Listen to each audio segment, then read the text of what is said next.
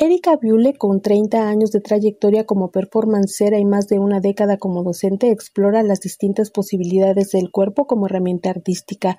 De ello habló ayer en la charla en línea Todos los universos para una sola cuerpa, transmitida por el Centro de la Imagen como un solo tema para mí y que pues finalmente yo hablaba sobre mi diversidad corporal y me había estado ya como aliando y agrupando a muchos eh, otras eh, personas, diversidades eh, y tratando de, establecer diálogos visuales, ¿no?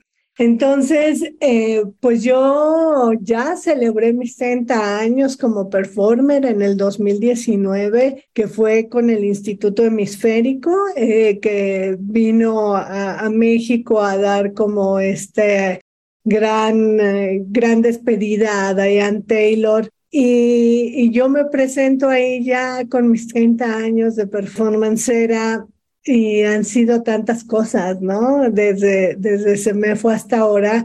Estas experiencias performáticas que ha presentado en museos del país la han mantenido en la escena y a partir de la pandemia creó Cuerpa Lab, una pequeña editorial independiente que difunde textos y presenta el trabajo de artistas relacionadas con la diversidad corporal. Para Radio Educación, Alejandra Leal Miranda.